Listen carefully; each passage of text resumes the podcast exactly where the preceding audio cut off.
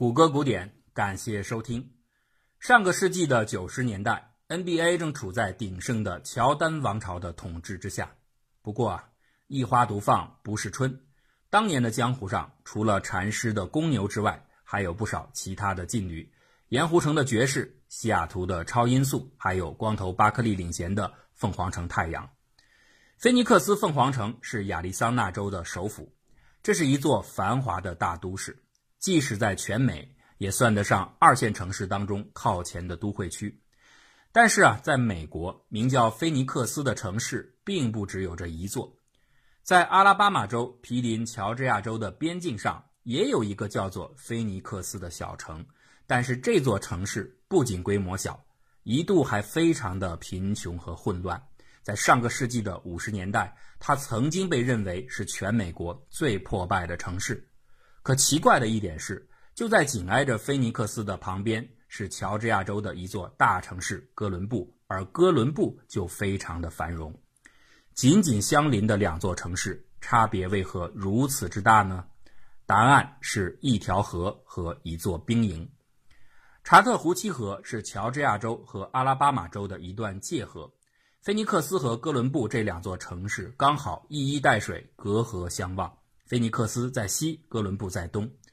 在河流的东侧，除了哥伦布市之外，还有一座大型的美军军用基地——贝宁堡。基地当中大量的工作人员和士兵的活动，为旁边的哥伦布市创造出了强劲的消费动力，从而带动该市的经济发展始终保持良好势头。然而，对于同样近在咫尺的菲尼克斯而言，一条宽阔的查特湖七河。非常不走运的，把贝宁堡基地这个巨大的财源给隔开了。不仅不能雨露均沾，相反，由于此处的僻静和冷清，这反而成为基地人员做那些见不得人的勾当时最喜欢选择的地方。赌博、卖淫、非法售酒、高利贷几乎无所不有。那这种情况下，菲尼克斯成为全美最破败的城市，就一点都不奇怪了。一九五四年。菲尼克斯小城的命运迎来了重要的拐点。在这一年，有一位强硬的警方指导在阿拉巴马州出手。他为了改变菲尼克斯的混乱局面，组织警力强力扫荡所有的不法场所，打击犯罪行为，很快就转变了这座城市积累已久的恶习。短短一年之后，凤凰小城甚至被评选为当年的全美之城 （All American City）。从最破败城市到全美之城，这个颠覆性的转变和成就，让这位警务指导赢得了巨大的声望与美名。而他的名字叫做莱斯特·布鲁斯·沙利文。沙利文一九二一年出生在肯塔基的瑞克德。二十岁的时候，他参加了宪兵部队，驻扎在蒙哥马利的麦克斯韦尔军营，并升任为士官。二战之后，沙利文没有返回老家，就留在了蒙哥马利。期间呢，他和当地的政治明星约翰·帕森斯逐渐认识，建立起良好的个人关系。帕森斯后来高升为阿拉巴马州的州长，那自然他在组织自己的政府班子的时候，没有忘记朋友沙利文。一九四七年，沙利文被聘任为阿拉巴马州公共服务局的一级督察 （First Inspector）。稍后呢，升任为督察长，专门执行属外任务。到了一九五一年，帕森斯再提拔沙利文担任公共安全的指导，也就是在这个职任之上，沙利文创造出了刚才我们说的菲尼克斯小城的大黑奇迹。一九五五年之后，沙利文暂时离开政府，到西北大学交通学院学习。那这段时间，他广泛游走在蒙哥马利市东城区的那些中层保守白人的社交圈当中，不仅参加了浸信会，甚至还加入了三 K 党。他的思想日趋保守，逐渐成为一名坚定的种族主义者。当时的南方随着黑人民权运动的兴起，阿拉巴马州的白人群体越来越表现出反弹的敌意。那在这样的氛围下，一九五九年，沙利文等人再次参与蒙哥马利市的选举。凭借着此前他在菲尼克斯治理当中的杰出表现，特别是他在竞选活动中体现出的那种强烈的种族意识，沙利文一举赢得了阿拉巴马市政官的位置。当时啊，他所讲的最有名的一句用来攻击对手，也就是前任政务官的克莱德·塞勒斯的话，就是“塞勒斯只会戴着儿童手套去解决社会难题”。这句话其实是在影射之前塞勒斯有一次处理一起涉及马丁·路德·金的暴力案件时，只敢对黑人罚款而不敢收押的态度。其实这样冷处理的方式是有利于调和矛盾的，但它明显不能够迎合当时白人选民心中渴望强硬以对的心理，故此沙利文最后胜选。当上了蒙哥马利市政务官的沙利文，主要分管公共事务，包括警察、消防、殡葬、计量、物价等等方面的业务，可以说手握实权。特别是他分管的警察部门，在民权运动高涨的这个背景下，就把沙利文直接推向了斗争的第一线。我们此前讲过，当时在南方各州的政治正确是。坚决捍卫种族隔离制度，确保黑人白人阶级有别，维持既有社会的秩序稳定，但同时又不应该在执法过程中过于野蛮和暴力。这其实啊是一种矛盾。南方的警察们经常拿捏不好其中的尺度，而且白人警察的心中在执法的时候往往有明显不公正的偏向。一九六零年二月二十七号。南方黑人发起的 Sit In 的运动风潮传播到了蒙哥马利市，那市内呢有一些黑人学生也纷纷予以响应，前往占座。最后呢，这引发了白人殴打黑人的事件。在这起暴力行为发生的时候，执法的警察其实就站在旁边，却没有进行干涉。这个场面被蒙哥马利广告报的记者给捕捉到。次日，在该报编辑格罗夫·克里夫兰·霍尔的坚决支持下。警察们冷眼旁观，放任暴力发生的负面新闻，很快就见诸报端。这也是我们前面节目提到的那个霍尔后来得到金博士赞扬的一个直接的原因。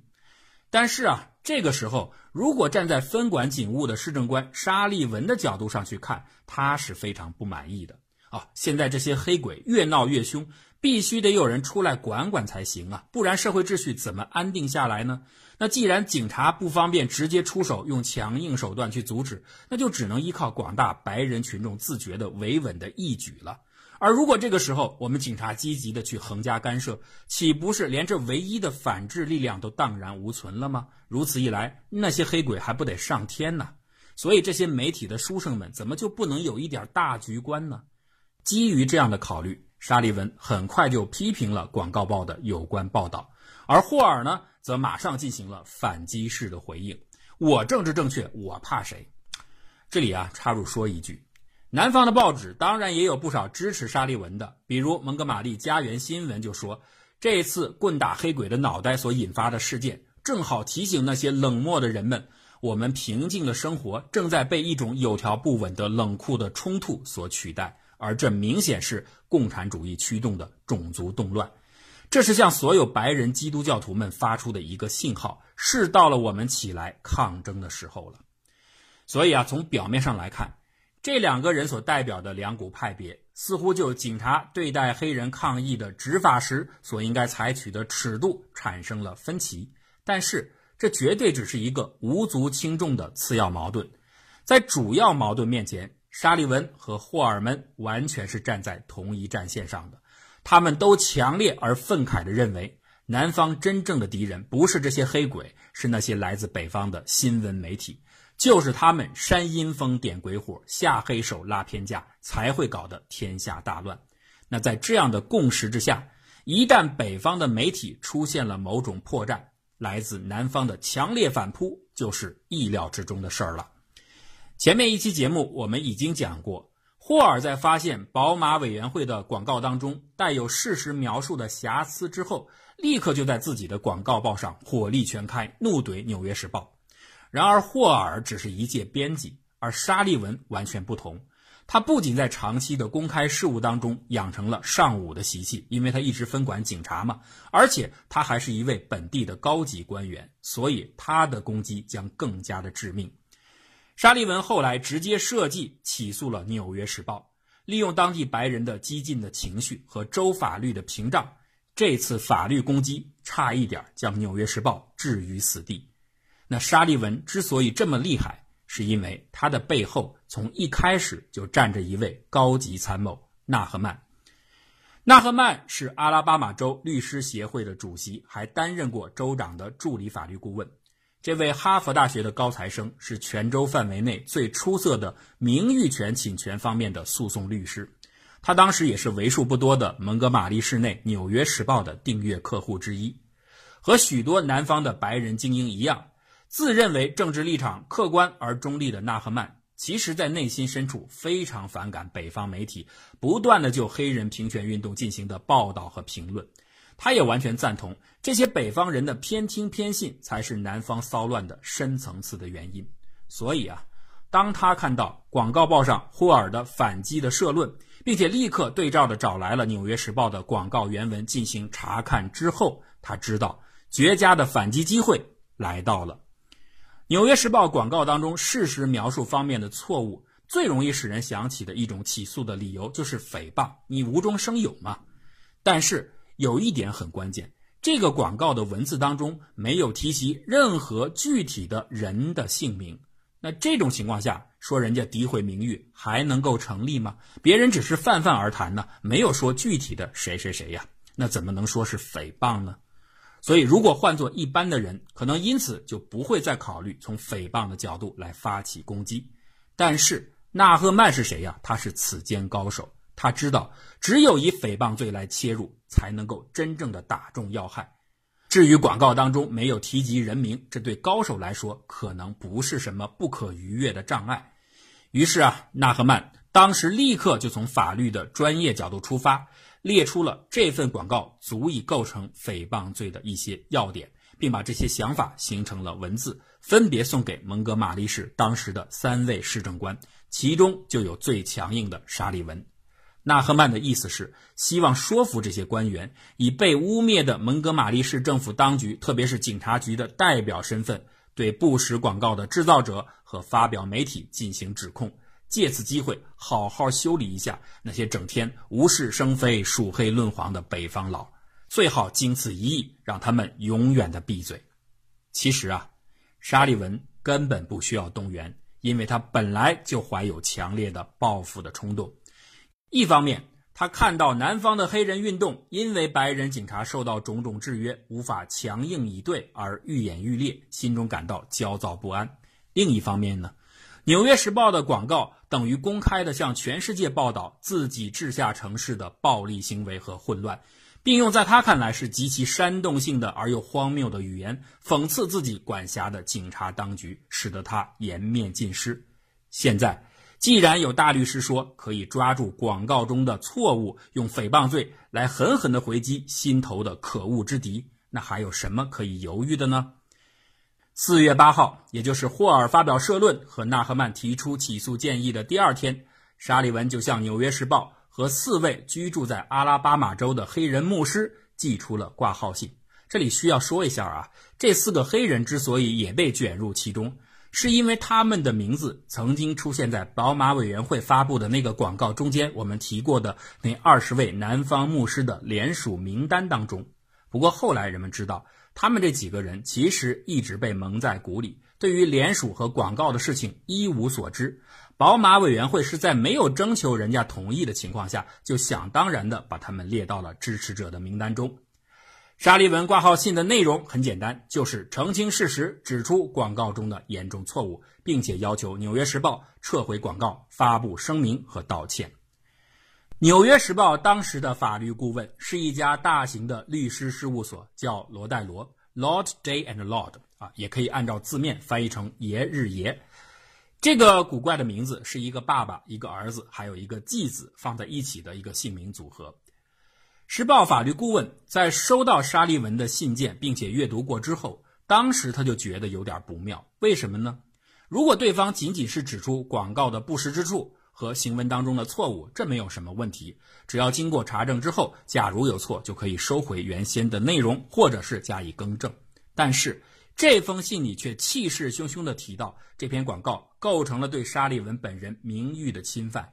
这就让顾问们隐隐地感觉到来者不善。所以四月十五号，律所复信给沙利文，一方面承诺《时报》将本着对读者负责的精神，对事实进行核查。另一方面则非常谨慎地询问沙利文，在没有点名的情况下，他究竟是在何处感受到自己被冒犯了呢？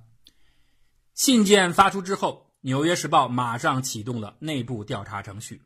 由于南方订阅用户非常的少，不值当开设什么分支机构，所以啊，当时的《纽约时报》在整个蒙哥马利市只有一位很少联系的特约记者 Dan Mackey。严格的说，Mackey 人家是蒙哥马利广告报的专职记者，他只是非常非常偶尔为《纽约时报》工作，甚至都算不上是兼职。但是不管怎么样，他是《纽约时报》唯一一个在蒙哥马利有业务关联的人。所以呢，现场调查核实的任务自然就落在他的头上。经过对一手资料的整理，Mackie 很快向报社报告，引发争议的广告当中，除了警察封锁食堂、以饥饿的方式逼迫黑人学生屈服这个细节无法确认以外，其他大部分的描述基本都是事实。那大家此时可能会觉得，幸亏《纽约时报》有这么一个驻地记者呀，要不然调查绝不会进行的这么顺利、这么快。还是本地人好使啊！哎，先别急着叫好，到后面你就会知道，就是这个不起眼的外线港职，最后完全饿死了《纽约时报》的喉咙。那调查的结果一出来，律所马上再次联系沙利文。告知他目前进展的状态，以及将继续调查下去的安排，同时又一次耐心的追问，究竟他觉得广告的什么内容影射到了他？可是呢，沙利文没有回复。实际上，他压根儿就不打算回复。他发出谴责的挂号信，还有他连带通告四位牧师，根本不是想要进行什么沟通，或者去讨要什么说法。这只不过是一个棋局的必要前奏，